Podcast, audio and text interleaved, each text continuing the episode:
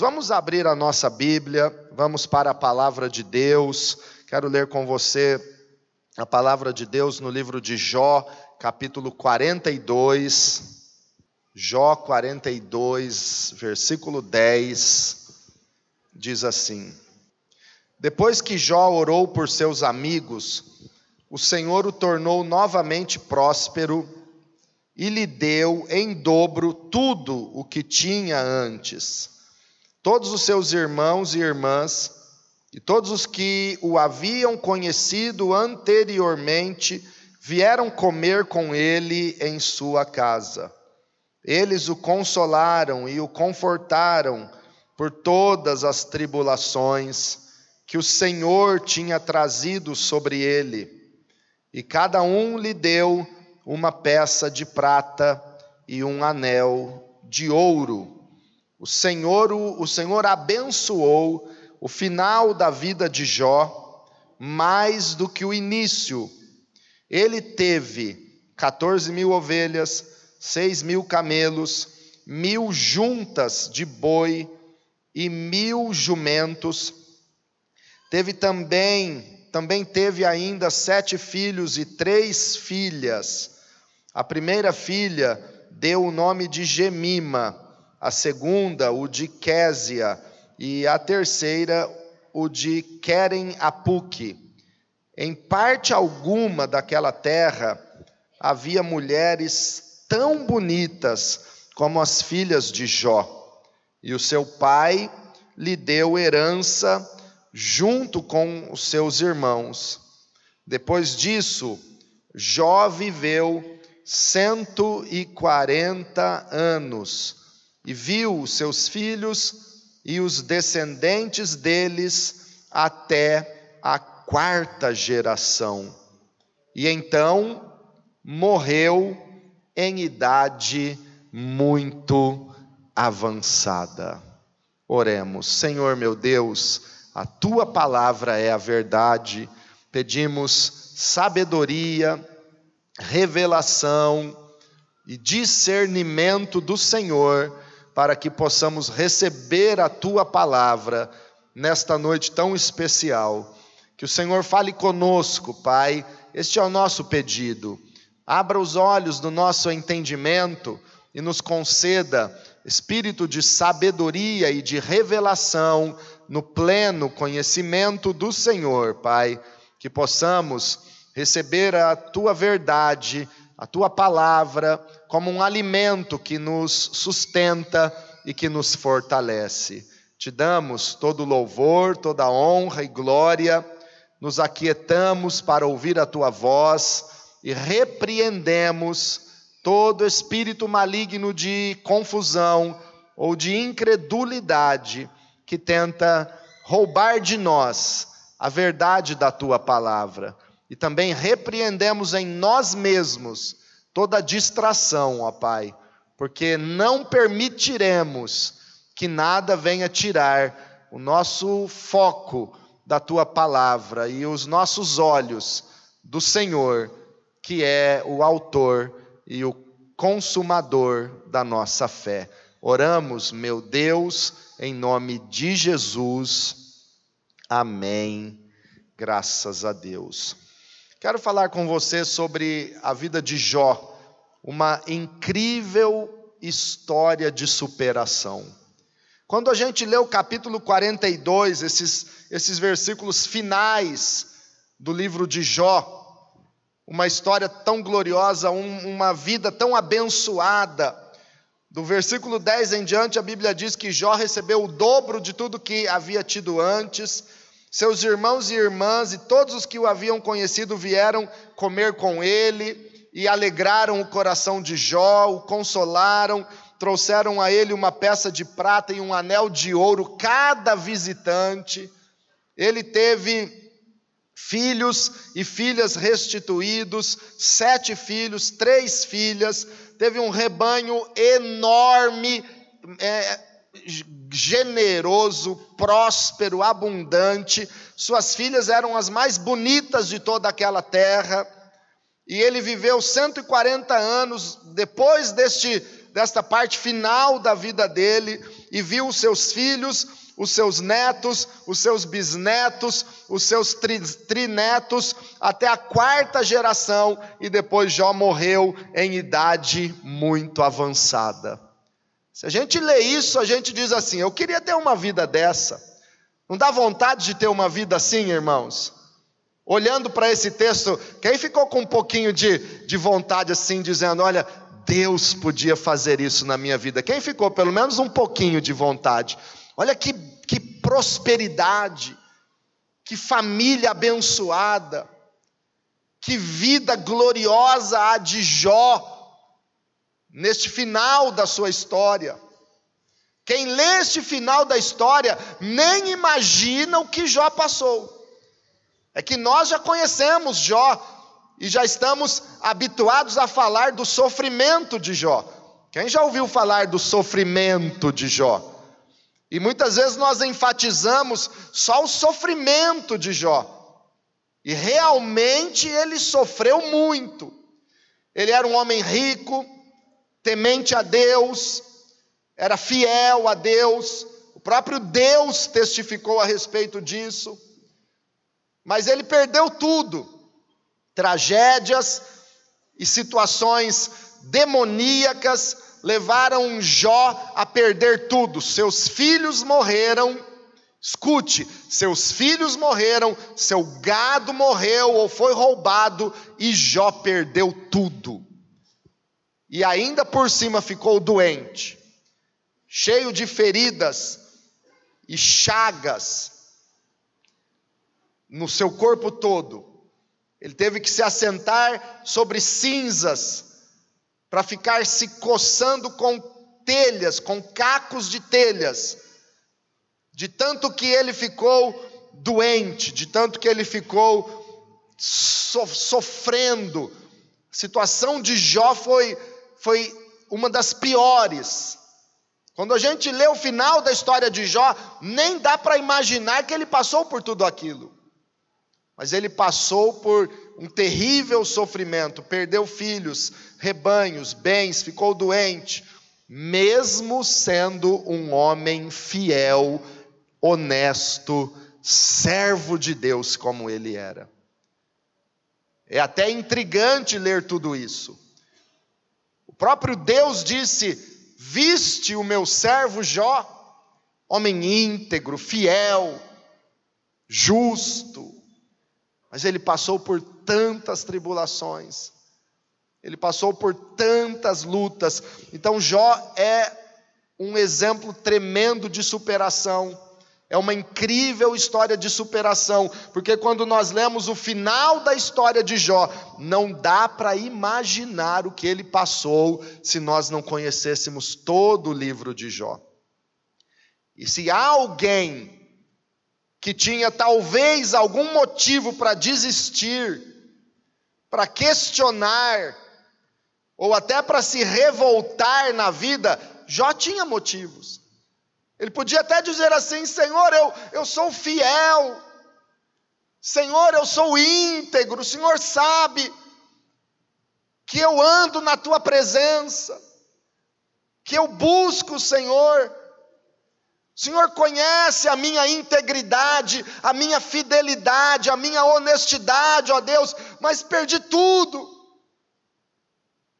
Todos os meus bens foram saqueados, ou queimados, ou destruídos, meus filhos morreram, e eu estou agora todo aqui doente, todo cheio de pus pelo meu corpo inteiro, e ainda minha mulher amaldiçoando, e tanto e tanto assim, eu vou desistir. Mas, irmãos, Jó superou todas estas coisas. Jó tem uma história linda de superação, e eu quero ver com você alguns pontos no livro de Jó que nos mostram como ele agiu diante das dificuldades e, e por isso ele superou tantas coisas. Quantos querem ter um ano de superação em 2020? Vamos acompanhar então alguns pontos importantes e o porquê Jó tem uma linda história de superação. Primeiro, ele não se revoltou contra Deus, mas louvou de todo o seu coração o tempo todo. Primeiro ponto para que nós tenhamos superação é este: não se revoltar contra Deus, mas louvá-lo o tempo todo e em todas as circunstâncias. Irmãos, louvar a Deus quando está tudo bem é fácil, mas Deus nos chama, Deus espera de mim e de você que nós o louvemos, mesmo quando as coisas não estão do nosso agrado. Não se revolte, não questione Deus, não deixe que as circunstâncias afetem a sua vida. Louve a Deus em todo o tempo. Jó, capítulo 1, versículo 20 e 21 diz assim, do 20 até o 22. Jó, capítulo 1, do versículo 20 ao 22. Ao ouvir isso, Jó levantou-se, rasgou o manto e rapou a cabeça. Então prostrou-se com o rosto em terra em adoração. Irmãos, quando ele ouviu falar de tudo que havia acontecido com os filhos, com o rebanho, com a vida dele, ele se ajoelhou, ele se prostrou em adoração e disse: Saí nu do ventre da minha mãe e nu partirei. O Senhor o deu, o Senhor o levou. Louvado seja o nome do Senhor. Em tudo isso, Jó não pecou e não culpou a Deus de coisa alguma. Ele louvou a Deus. Ele exaltou a Deus, dizendo: Nu eu saí do ventre da minha mãe. Um dia o Mateus ou o Lucas, não sei, contaram para um sobrinho nosso, para um primo dele pequeno, que ele tinha nascido nu. Os meninos mais velhos judiam dos mais novos, né? Aí o Mateus e o Lucas falaram para o priminho assim: Você nasceu pelado.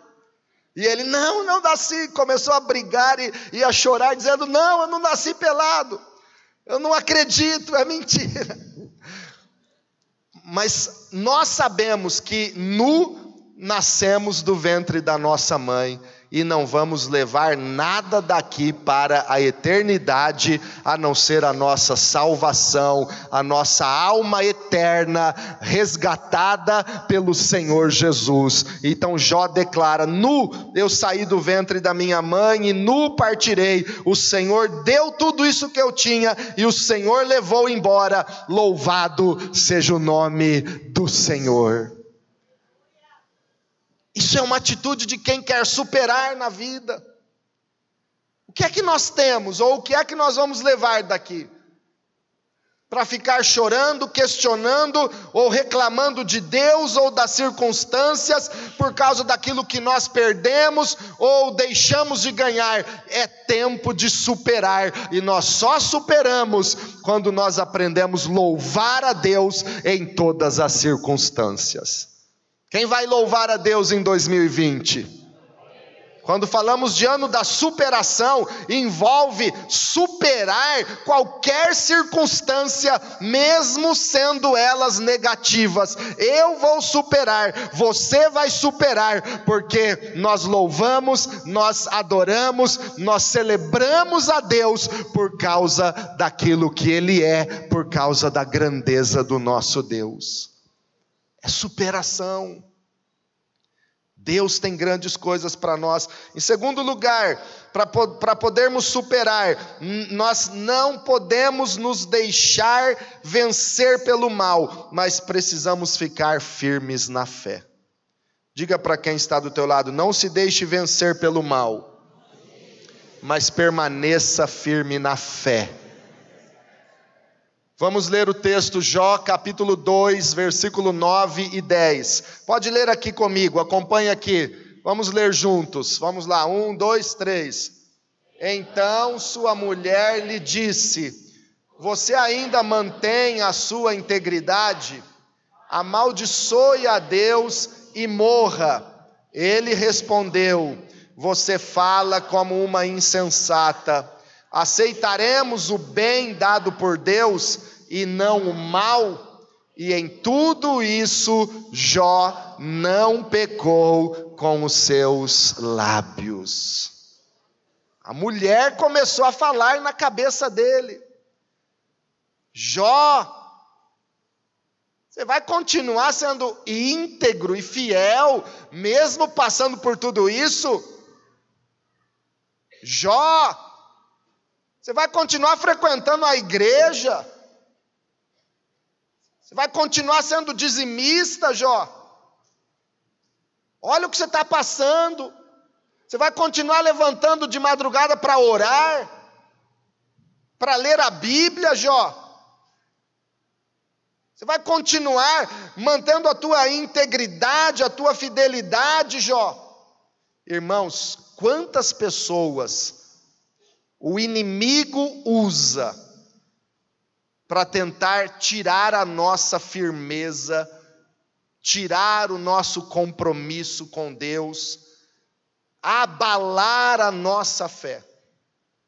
Quantas pessoas, às vezes de perto, porque não foi um estranho que ficou fazendo esse blá blá blá no ouvido de Jó, foi a sua própria esposa que ele amava. Mulher tola, e ele disse para ela: Você fala como uma insensata, você fala como uma doida. Mas olha o conselho. Então, irmãos, nós precisamos nos apegar à palavra de Deus e permanecer firmes na fé.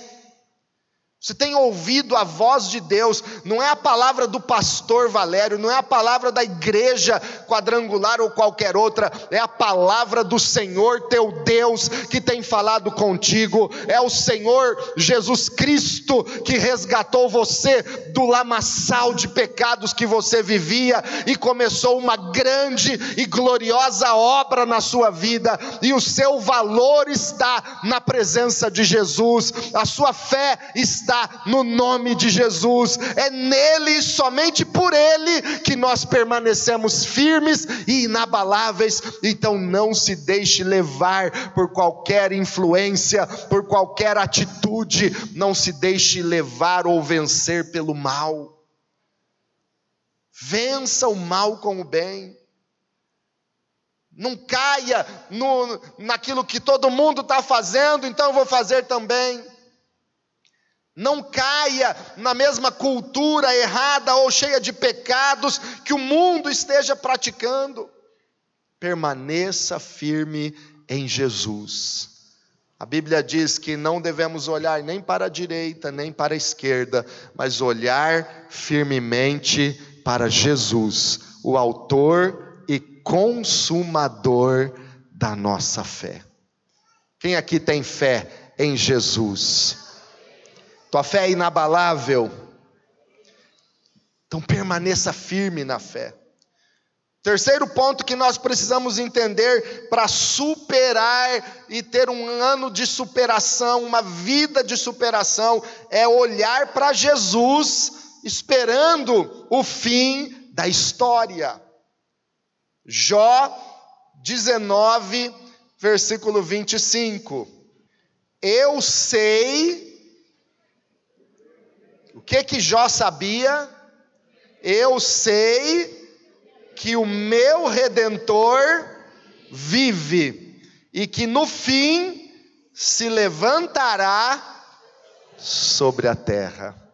Irmãos, para mim essa é uma das mais belas declarações proféticas do Antigo Testamento sobre Jesus Cristo. Nenhum profeta havia ainda profetizado, Jó não tinha ainda uma, uma base profética como Isaías deixou, como outros profetas do Antigo Testamento deixaram a respeito do Messias, a respeito do Cristo prometido. Não havia ainda respaldo bíblico para que Jó pudesse declarar isso, mas por uma grande convicção e revelação do Espírito Santo no coração de Jó, ele sabia e declarou esta grande verdade profética: Eu sei que o meu redentor, aquele que será o meu salvador, aquele que redime a minha alma, aquele que resgatará a minha vida da perdição, eu sei que ele vive, ele está vivo, ele é Deus, ele não é um ser criado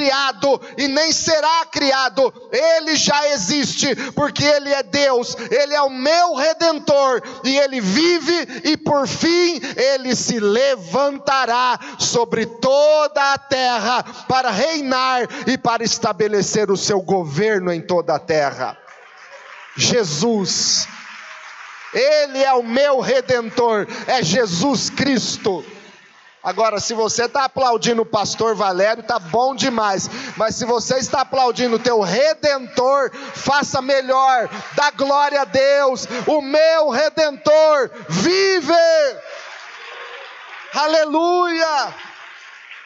Diga comigo, eu sei que o meu redentor vive, porque ele morreu na cruz, mas ele ressuscitou ao terceiro dia, e Ele está vivo. O meu redentor é Jesus Cristo, e Ele está vivo, e no final de tudo, Ele se levantará e governará sobre céus e terra. Aleluia!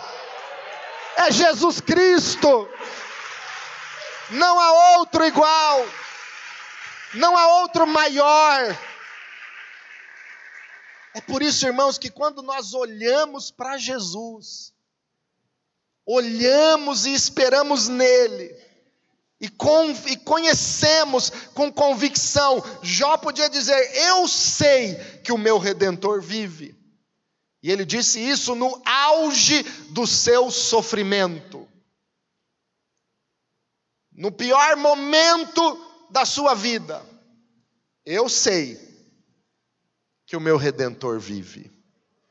Eu sei que eu não estou desamparado, eu tenho um redentor, e a palavra aí é propícia, redentor, aquele que redime, aquele que resgata, aquele que nos compra com alto preço e nos proporciona uma nova vida, uma liberdade na presença dEle. Ele é o meu redentor, Ele restitui a minha vida, Ele perdoa os meus pecados, Ele me dá uma nova história. Eu sei que o meu redentor vive. E por fim, Jó olha para o redentor Jesus e ele pensa no fim da história.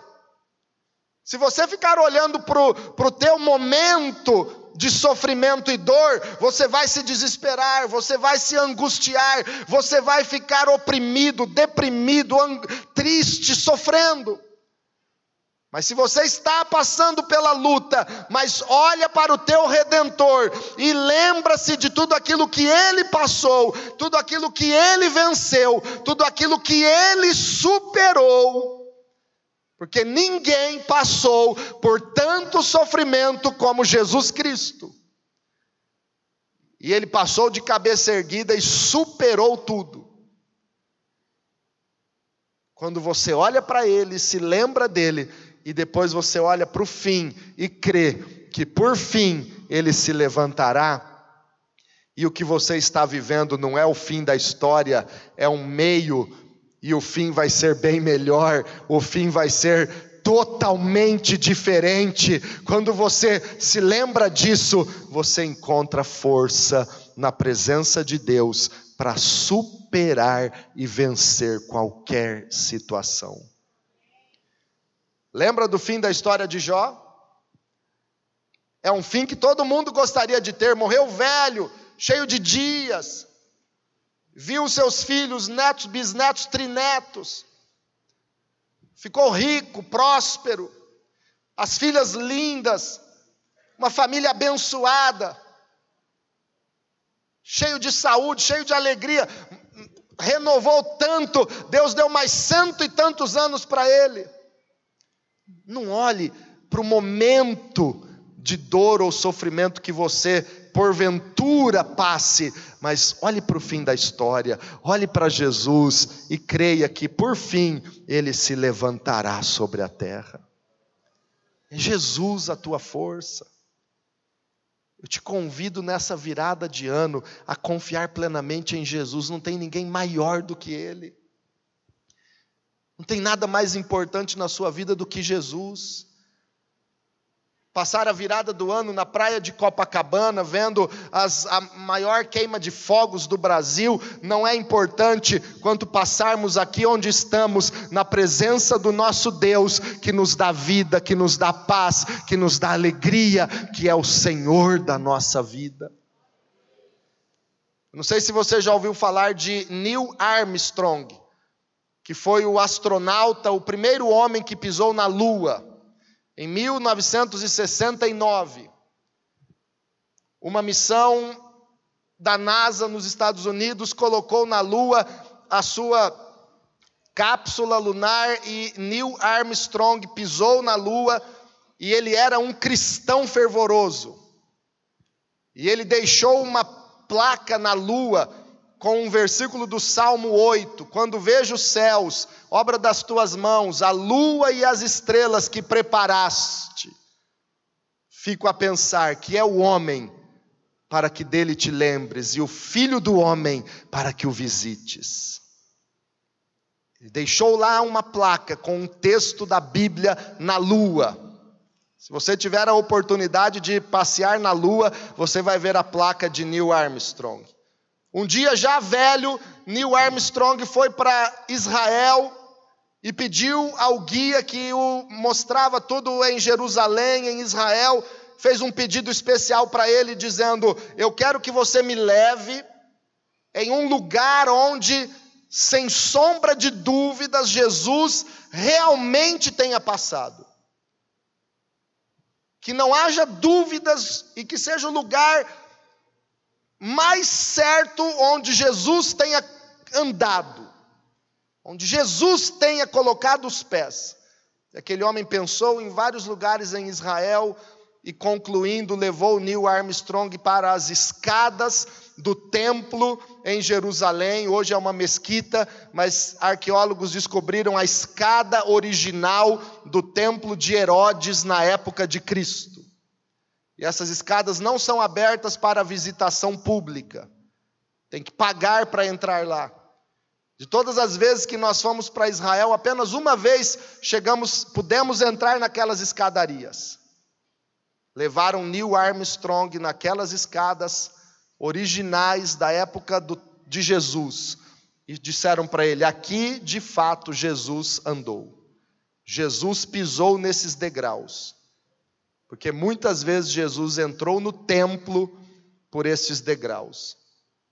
E ali, pisando naqueles degraus, Neil Armstrong disse uma frase que é tremenda. Talvez muitos nunca ouviram e nunca ouviriam esta frase, porque a mídia não mostra isso. A imprensa mostra coisas para destruir a família e a fé cristã. Mas naquele momento, Neil Armstrong disse: Eu me sinto muito mais honrado e privilegiado em pisar onde o meu mestre pisou do que ter pisado um dia na lua. Isso é fé em Jesus. É muito mais importante, disse ele, pisar e andar aqui onde Jesus andou do que ter um dia pisado na lua e deixado a marca do sapato lunar. Jesus é o maior tesouro e a maior riqueza na sua vida. Você pode levantar suas mãos para Jesus e dizer: Senhor, eu te amo. Aleluia. Jesus, tu és a razão da minha vida. Em quarto lugar, irmãos, nós precisamos confiar em Deus e em Suas promessas. Diga, eu vou confiar em Deus e em Suas promessas.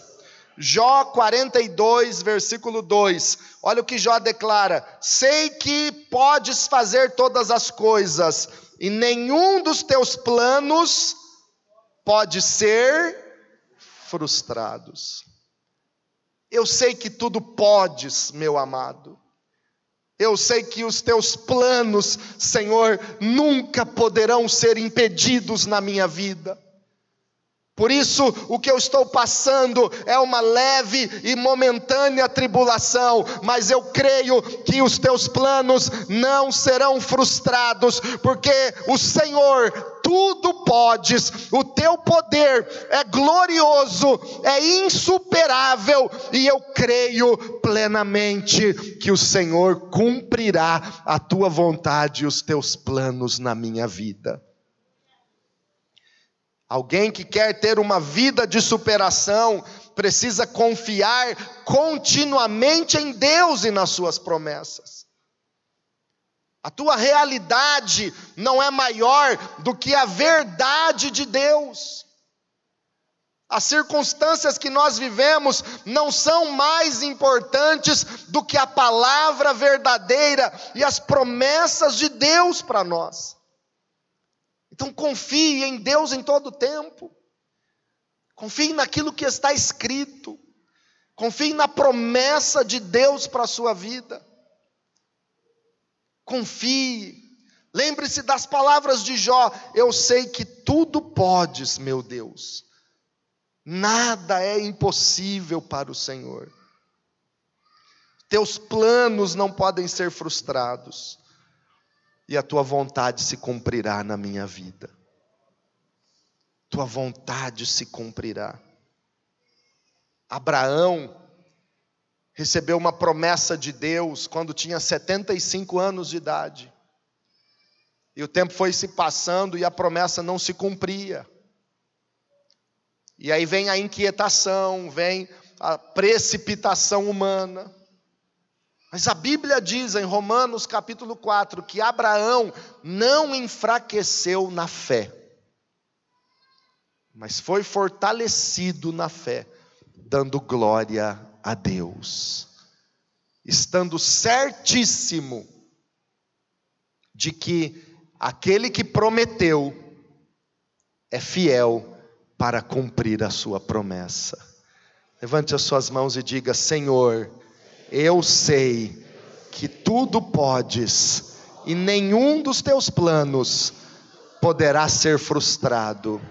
Eu confio que o Senhor prometeu grandes coisas em minha vida, em minha família. Eu estou certíssimo de que o Senhor prometeu e é fiel para cumprir as tuas promessas na minha vida. Amém. Glória a Deus. Deus é cumpridor de promessas. Aleluia, Jesus. E em quinto lugar, irmãos, para ter uma vida de superação, nós precisamos servir a Deus e ao próximo na situação que nós estivermos passando.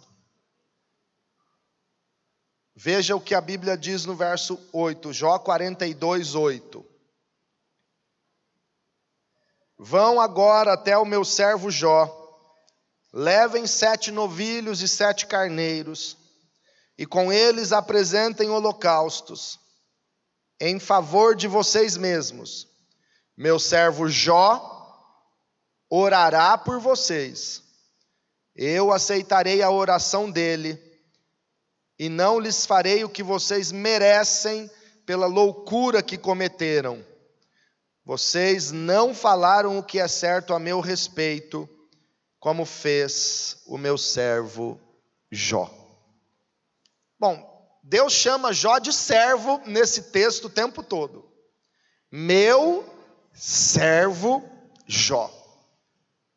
Será que Deus poderia se referir a mim ou a você dizendo meu servo, minha serva?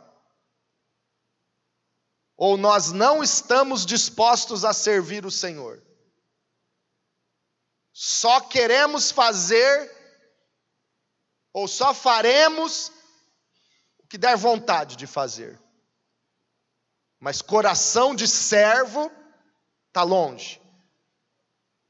Então Deus chama Jó de servo. E Jó ainda estava no mesmo sofrimento. Perdeu tudo, doente, cheio de chagas, pus saindo de todo o seu corpo. Naquele mesmo terrível sofrimento, Deus diz para os amigos de Jó: peguem novilhas, sete novilhos e sete carneiros, e chame Jó e apresentem holocaustos. E Jó teve que ajudar a matar, cortar, derramar o sangue, queimar aqueles animais em holocaustos para servir a Deus em favor dos outros. Jó teve que fazer sacrifícios, holocaustos em favor dos outros. E ainda mais, Deus disse: E o meu servo Jó orará por vocês, e eu ouvirei a oração de Jó. O que é que a maioria das pessoas dizem quando estão doentes? Ah, eu estou doente, como eu vou orar pelos outros se eu estou doente? Jó estava doente, Deus mandou orar pelos seus amigos. Jó estava numa situação terrível de sofrimento e dor, seus filhos todos haviam morrido, filhos mortos, da noite para o dia perdeu tudo, e Deus manda Jó servir a Deus, é, sacrificar animais, apresentar um holocausto, orar pelos outros, quando na realidade Jó era quem mais estava precisando de oração. Mas tem muita gente que dá uma desculpa para não servir a Deus. Ah, sou eu que estou precisando de ajuda, como eu vou ajudar os outros? Ah, sou eu que estou precisando de oração, como eu vou orar pelos outros? Ah, sou eu que estou sofrendo, como eu vou consolar alguém? Ah, eu estou muito ocupado, eu não posso agora gastar minha vida para servir a Deus. Quando eu ficar velho, eu, eu servirei. Ah, eu já estou muito velho, eu não tenho mais forças, agora eu preciso descansar. Ah, eu sou muito jovem, eu tenho que estudar, eu tenho que fazer cursos à noite, eu não tenho tempo para ser um líder de células, para servir a Deus, para orar pelos outros, para fazer a vontade de Deus. Eu não posso. Isso não passam de desculpas. Ou nós somos servos ou não somos. Eu estou precisando de oração, mas eu vou orar pelos outros porque eu sou servo. Eu estou sofrendo, mas eu vou orar pelos meus amigos e servir aos, aos meus amigos como Deus mandou, porque eu sou servo de Deus. Ah, eu estou apertado no meu serviço, o meu tempo é corrido, mas eu servirei a Deus, eu servirei o meu Salvador, porque eu sou servo de Deus, porque eu sou uma serva do Deus vivo e a minha vida vida é do Senhor, e eu gastarei minha vida para servir o meu Salvador. Quer ter superação? Pare de dar desculpas. Ganhe almas. Quer ter um ano de superação? Ganhe mais almas do que você já ganhou em toda a sua vida. Ore por mais pessoas do que você já orou em toda a sua vida. Sirva a Deus com mais intensidade e amor do que você já fez em toda a sua vida. Jó serviu a Deus. E aí, irmãos, concluindo, nós lemos no versículo 10 em diante, eu quero terminar lendo 10, Jó 42, 10. Depois que Jó orou por seus amigos, diga comigo, depois que Jó serviu a Deus, depois que Jó voltou a ser servo, o Senhor o tornou novamente próspero, e lhe deu em dobro tudo, tudo o que tinha antes. Aleluia! Aplauda o Senhor Jesus Cristo.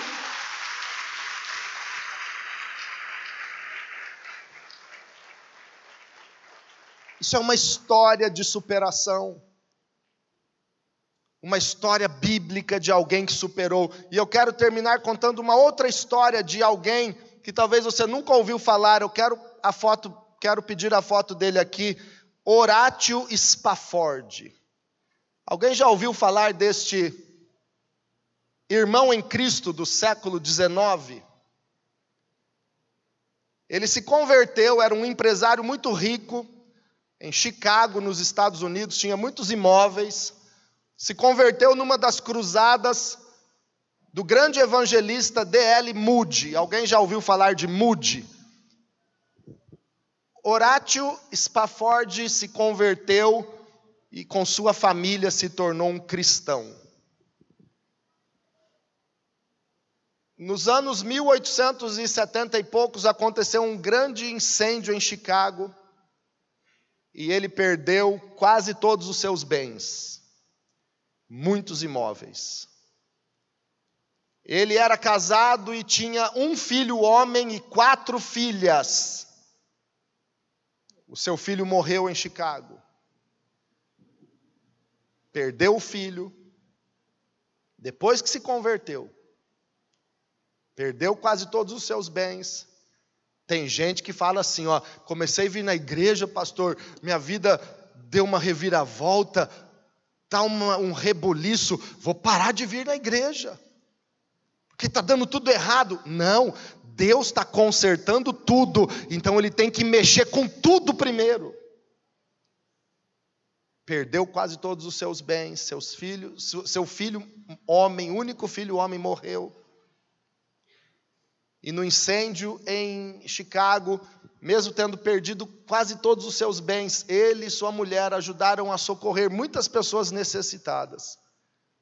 E depois de alguns dias, abalados com a morte do filho e com a perda material, decidiram, ele, a mulher e as quatro filhas, viajarem para a Europa, passarem um tempo na Europa para se renovarem. E na época as viagens eram de navios, não tinham aviões. Minutos antes do embarque surgiu um grande problema e ele não pôde viajar. Partiram, embarcaram apenas a mulher e as quatro filhas, ele prometendo ir na semana seguinte. Nesta viagem para a Europa, o navio que estava a esposa e as filhas bateu num cargueiro e o navio naufragou, as quatro filhas morreram e a mulher se salvou. Resgatada na Europa, mandou um telegrama para ele dizendo: salva, porém só. E então ele recebeu a triste notícia da morte das quatro filhas no naufrágio daquela viagem pegou um outro navio em direção à Europa para buscar a esposa e consolá-la. E atravessando o Atlântico, o capitão daquele navio onde ele estava indo para a Europa disse para ele o local aproximado de onde havia acontecido o naufrágio e suas filhas haviam morrido. E naquele lugar, onde as quatro filhas haviam naufragado, ele escreveu uma das canções, uma das músicas cristãs mais bonitas e que tem alcançado milhares de vidas para Jesus e tocado nos corações de milhares de pessoas ao longo de mais de 100 anos. E eu quero que coloque um pouquinho da música em inglês, para que você veja o que ele compôs, inspirado por Deus, aquele momento de dor. Eu peço para o grupo de louvor já se posicionar. Fica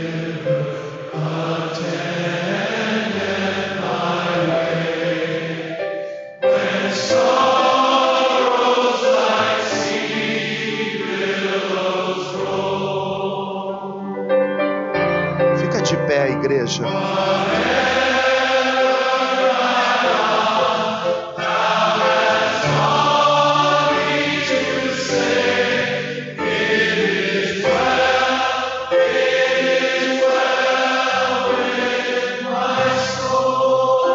No momento de dor, o Espírito Santo inspirou ele a escrever isso.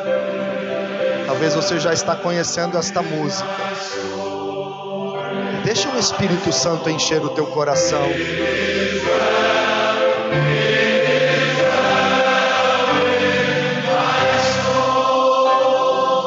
Aleluia. Muitas vezes nós pensamos, irmãos, que não estamos felizes. É impossível alguém estar feliz. Pode deixar a música tocando bem suave. É, é impossível alguém estar feliz com quatro filhas mortas num naufrágio. Mas apesar de não estar feliz, nós somos felizes com Jesus. Sou feliz com Jesus. É isso que ele compôs. Vamos voltar, volta a música. Vai abrindo o seu coração, porque o Espírito Santo está ministrando na sua vida hoje. Que a tua felicidade é Jesus Cristo, não é uma circunstância. Fecha os teus olhos, igreja. Você é feliz com Jesus.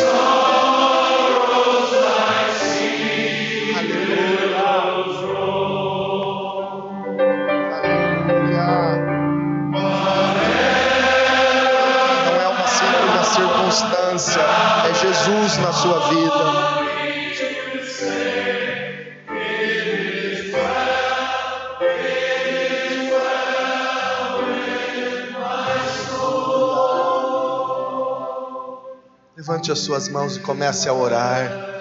Senhor meu Deus, em nome de Jesus, nós confiamos no Senhor e estamos aqui para este culto da virada, para começar 2020 dizendo que nós não estamos felizes, mas nós somos felizes.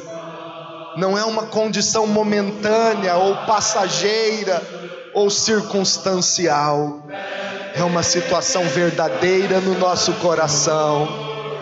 Eu sou feliz porque eu tenho Jesus. Está tudo bem com a minha alma, porque eu tenho Jesus.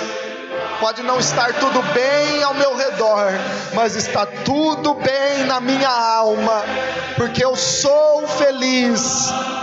Sou feliz com Jesus.